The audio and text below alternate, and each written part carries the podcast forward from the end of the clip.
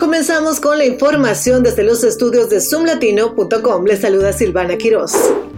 El gobernador de Virginia, Glenn Youngkin, negó que tenga planes de postularse a la presidencia el 2024. En una charla en el Mickens Institute, el gobernador dijo que planea enfocarse en las elecciones estatales de Virginia en noviembre y representar al estado. Esta es la primera vez que Youngkin responde a preguntas sobre una posible candidatura presidencial. En una entrevista en julio pasado, no descartó la postulación y reconoció haber sido abordado por algunos donantes republicanos, pero dijo que su prioridad era ser un gran gobernador de Virginia.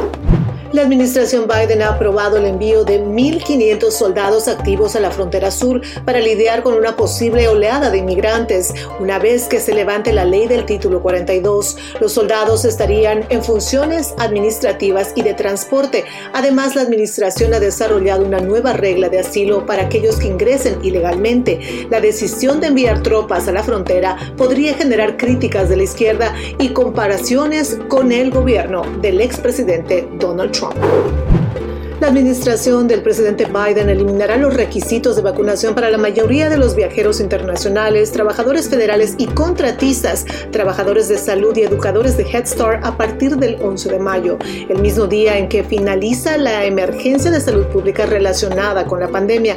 Los requisitos de vacunación ordenados por el presidente Biden a fines del 2021 habían generado largas batallas legales y políticas con los republicanos, diciendo que los mandatos eran innecesarios el requisito para los trabajadores federales ha sido bloqueado por los tribunales federales desde enero del 2022 y los Centros para el Control de Prevención de Enfermedades, relajando el mandato para los viajeros internacionales la semana pasada.